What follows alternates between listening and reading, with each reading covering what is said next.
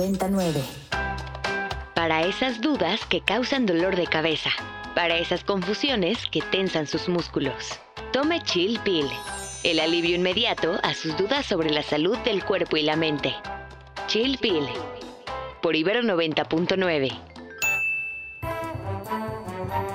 Bienvenidos a una tarde más de Chill Pill. Como cada jueves los saluda Daniela Chinchilla, acompañada de Leonor García. Leo, bienvenida.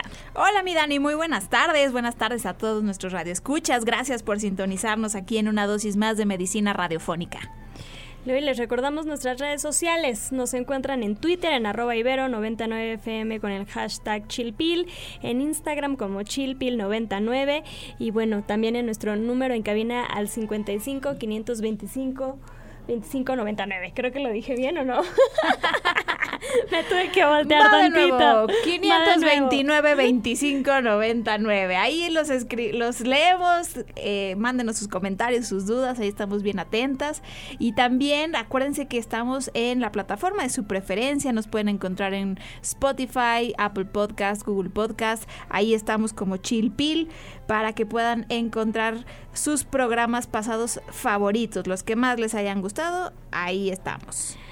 Muy bien, y pues Leo, el, día, el tema del día de hoy, hemos estado hablando mucho sobre nutrición asociado a otros temas y sobre fertilidad, pero hoy vamos a juntarlos y este para aprender un poco más sobre cuál es la interacción entre la nutrición y la fertilidad y bueno pues que nos saquen de muchas dudas muchos mitos muchas ideas que de pronto tenemos por ahí Eh, qué te parece Leo que vamos a una cápsula y volvemos con nuestra invitada Venga.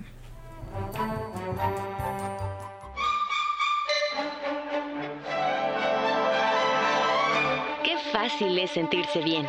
Un vaso, agua y ya está. Aquí te traemos tu cápsula.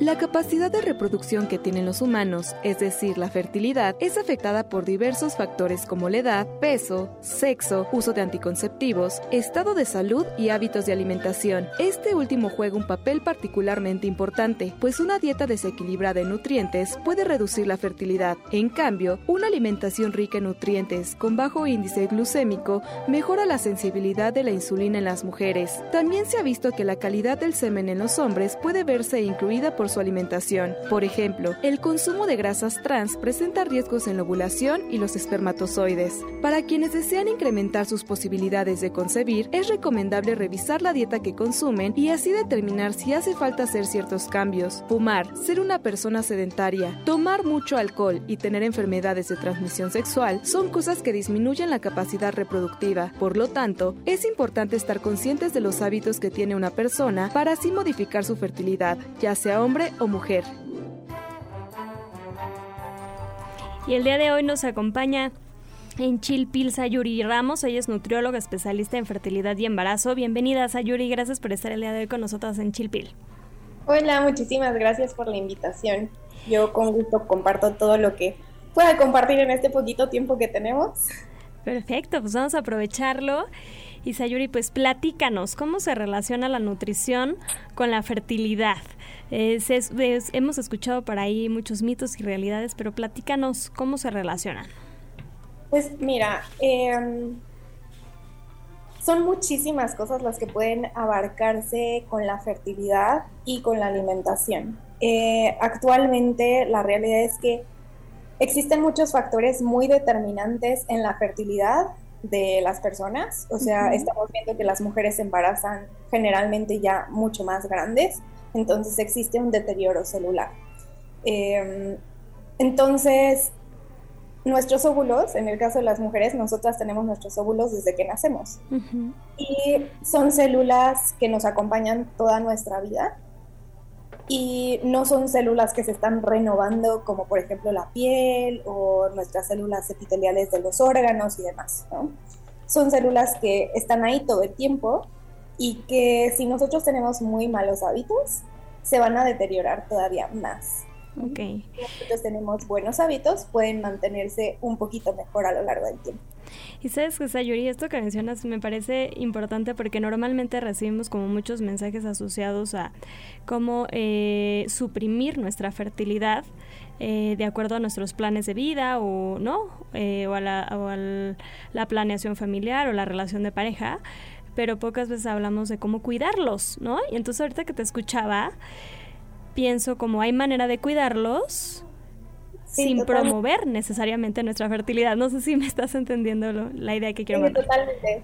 Eh, siempre les digo también a mis pacientes que al final del día como que nadie nunca nos enseña cómo sí embarazarnos, nos enseñan a cómo no embarazarnos y eso lo tenemos muy presente todo el tiempo, pero entonces nadie nos platica de nuestra fertilidad hasta que realmente ya empezamos a tener problemas y decimos no, no lo estoy logrando y entonces empieza esta preocupación excesiva de ¿por qué no lo estoy logrando? Pude haber hecho antes y la realidad es que sí podemos hacer muchísimas cosas con tiempo.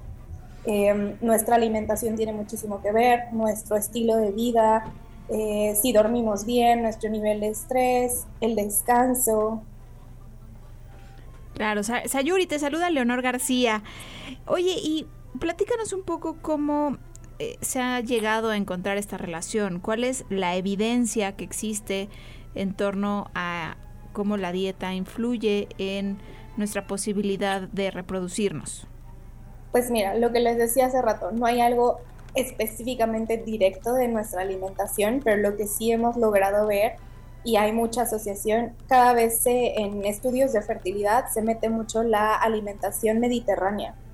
Eh, estudios de alimentación mediterránea, eh, al parecer, eh, el alto contenido de vegetales, los omega 3 que llegamos a tener en, los pescados, en el aceite de oliva extra virgen, parece que funcionan como protectores del daño celular. Al final de cuentas, yo siempre lo que les digo es una alimentación que sea equilibrada nos va a ayudar en todo, eh, evitar los alimentos que son ricos en azúcares, ricos en sal, los que están más industrializados, con exceso de colorantes, eh, un consumo muy bajo de fibra tampoco nos ayuda. Lo que se ha visto es a nivel metabolismo, em, las mujeres que suelen tener problemas gastrointestinales tipo estreñimiento o tener el estómago suelto o muchos gases, tener colitis crónica, suelen tener también problemas hormonales. Eh, y esto sucede porque nuestros estrógenos, el exceso de estrógenos, se elimina a través de las heces si nosotros estamos estreñidas casi todo el tiempo, se van a reabsorber gran parte de esos estrógenos, ocasionando una dominancia estrogénica, que es un problema muy común de muchísimas mujeres. Yo creería que es como de los problemas principales a nivel hormonal que tenemos la mayoría de las mujeres y que eso a final de cuentas sí va a repercutir en no solamente nuestros ciclos menstruales, sino en la posibilidad de lograr un embarazo porque eh, para lograr un embarazo necesitamos tener no tantos estrógenos, una carga suficiente de estrógenos para activar nuestra hormona luteinizante y que también nuestra progesterona trabaje en conjunto. Perfecto, Sayuri. Pues, ¿qué te parece que seguimos hablando del tema? Vamos a una pausa musical y volvemos. Vamos a escuchar The Dreaming de Fedukush.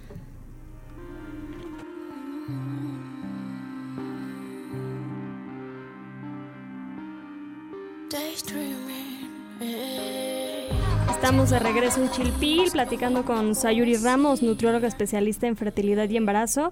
Y bueno, les recordamos nuestras redes sociales. A mí me encuentran en Instagram como SIC Daniela Chinchilla. Leo, ¿dónde te pueden encontrar? A mí me encuentran en Twitter y en Instagram como arroba leo-agg. Sayuri, si nuestra audiencia se quiere poner en contacto contigo, ¿en dónde te pueden encontrar? Me pueden encontrar por Instagram en at, arroba, nut punto Sayuri. Mi nombre se escribe S-A-Y-U-R y latina. Excelente. Oye, Sayuri, yo te quería preguntar, porque ahorita estábamos hablando de la, pues, de cierto tipo de alimentación, cómo puede eh, favorecer la calidad de los óvulos. Mencionabas, los óvulos son células que vamos a tener a lo largo de la vida, pero ¿qué hay de las células masculinas? Porque, bueno, en el caso de los hombres, eh, ellos, bueno, sí producen continuamente estas células eh, sexuales y seguramente a lo mejor el cambio pues puede darse de un momento a otro en función de su alimentación. Platícanos qué hay en el caso de los hombres? Pues en el caso de los hombres, como bien mencionas, ellos producen espermatozoides todos los días. Sin embargo, ese proceso de tener espermatozoides, de ya formar esas células, tiene una duración de alrededor de 72 a 80 días.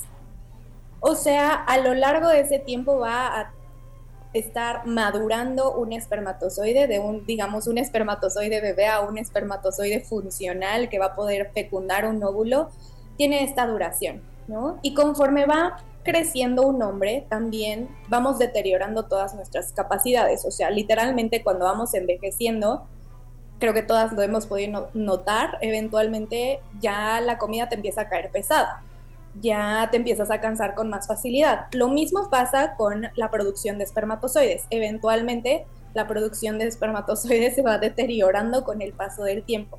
No están como tampoco exentos a que la fertilidad va a ser para siempre, ¿no? Sí tienen una vida un poquito más amplia que las mujeres en torno a su fertilidad, pero también la calidad de los espermatozoides se va a ir disminuyendo con el paso del tiempo. Y lo mismo pasa con los hábitos, ¿no? Eh, si un hombre toma mucho refresco, si un hombre toma muchísimo alcohol, que son muchas veces conductas más asociadas a los hombres, ¿no? que tomen alcohol muy seguido o en grandes cantidades, em, que, por ejemplo, estén muy expuestos al calor eh, en la zona genital, también puede deteriorar con mayor facilidad los espermatozoides, ¿no? Entonces hay que tener cuidados específicos. Oye, sí, eh, porque se habla mucho de trabajar con la laptop en las piernas, ¿no? Y de pronto no sabemos si es mito o es realidad. Entonces sí, eso sí influye.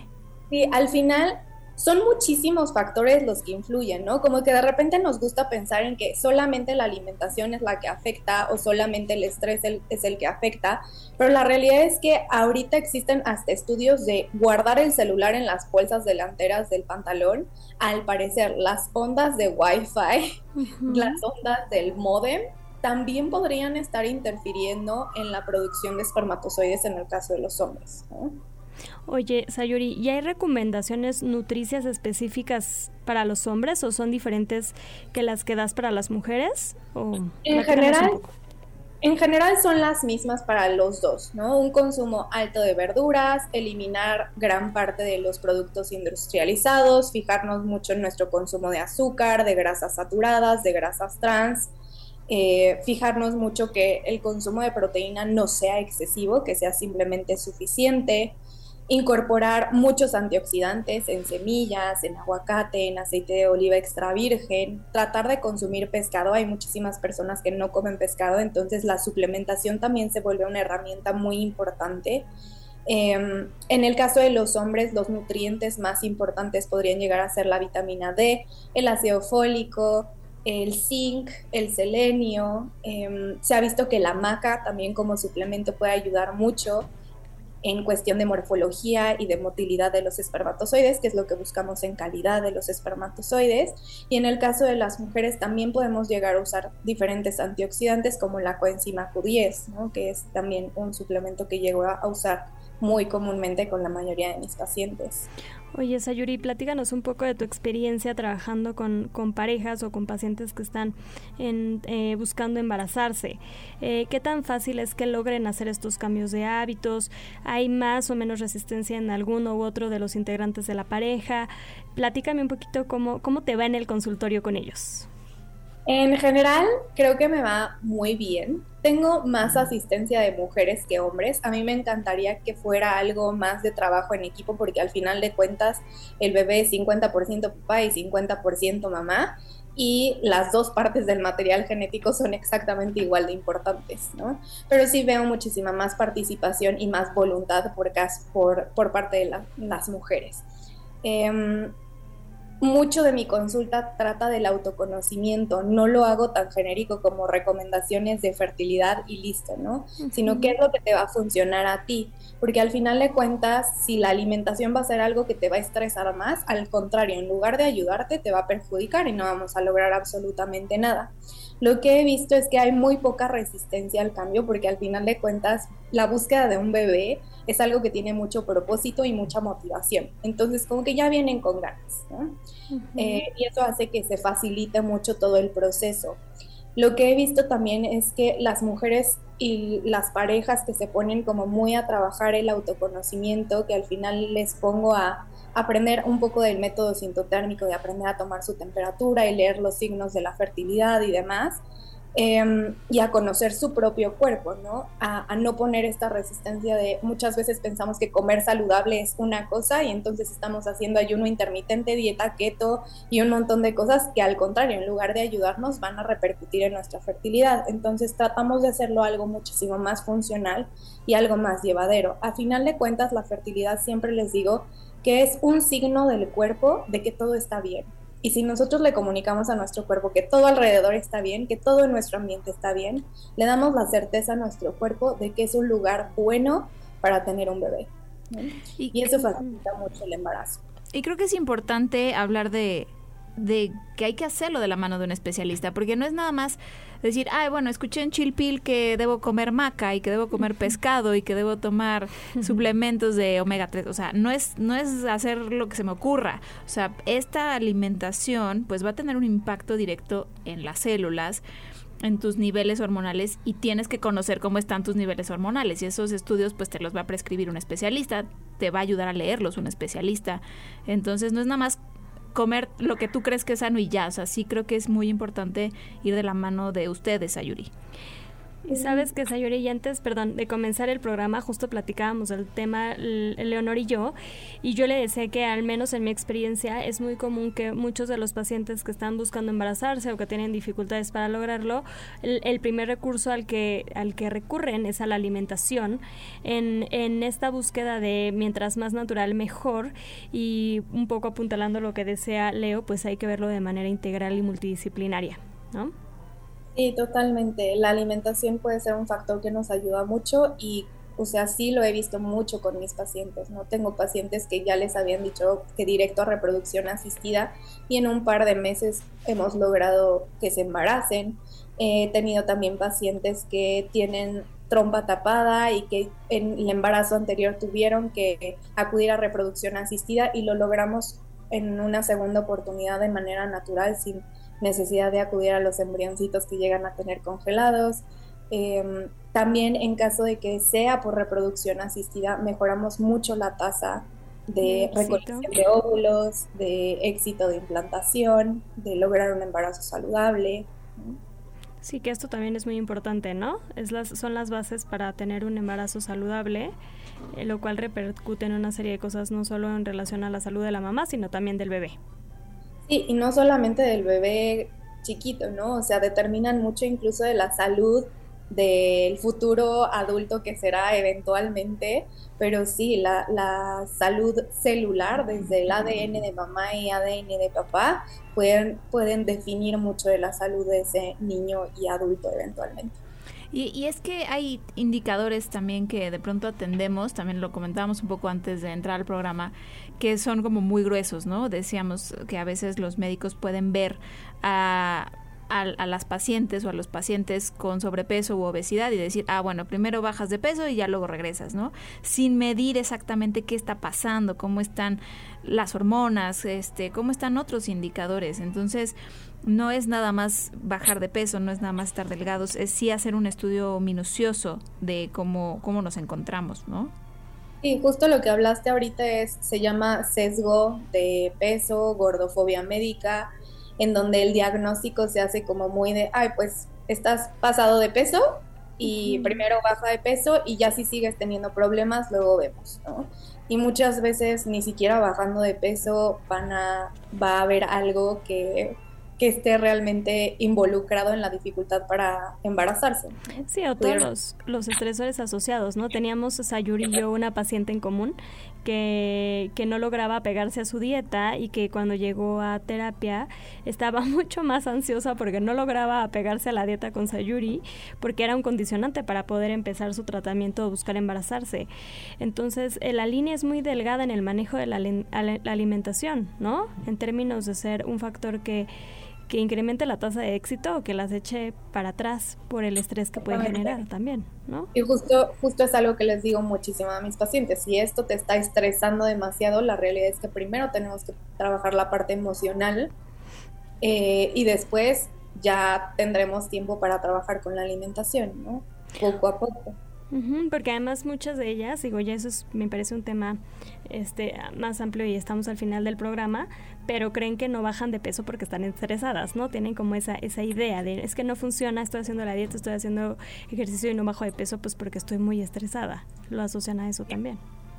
Y justo parte de mi consulta no va orientada a la modificación del peso ni, ni ni siquiera peso a mis pacientes, no mido a mis pacientes, sino que nos concentramos más en esta cuestión de formación de hábitos a largo plazo.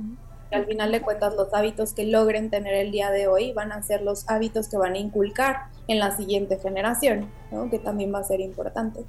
Claro, eso es importantísimo y lo hemos hablado aquí varias veces. Es si no te apegas a una dieta es porque no estás disfrutando el proceso, porque te está resultando estresante y a nadie le gusta estar estresado, a nadie le gusta no comer rico. Tienes que disfrutar la manera en la que comes para poder apegarte a ello, si no lo vas a abandonar eventualmente.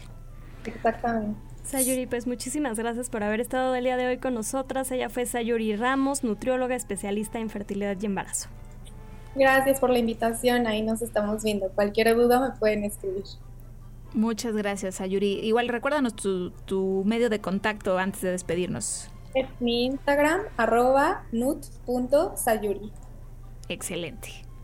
Leo, pues así llegamos al final de una tarde más juntas en Chilpil, no sin antes agradecer a Rox, a Dani, a Fidel, a Carmen Díaz Leal, a Obando por su trabajo en los controles. Nos escuchamos la siguiente semana. Hasta luego.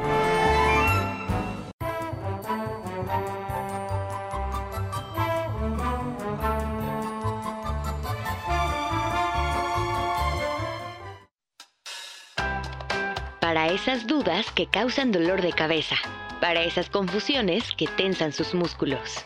Tome Chill Pill. El alivio inmediato a sus dudas sobre la salud del cuerpo y la mente. Chill Pill. Por Ibero 90.9. Para más contenidos como este, descarga nuestra aplicación disponible para Android y iOS o visita ibero909.fm.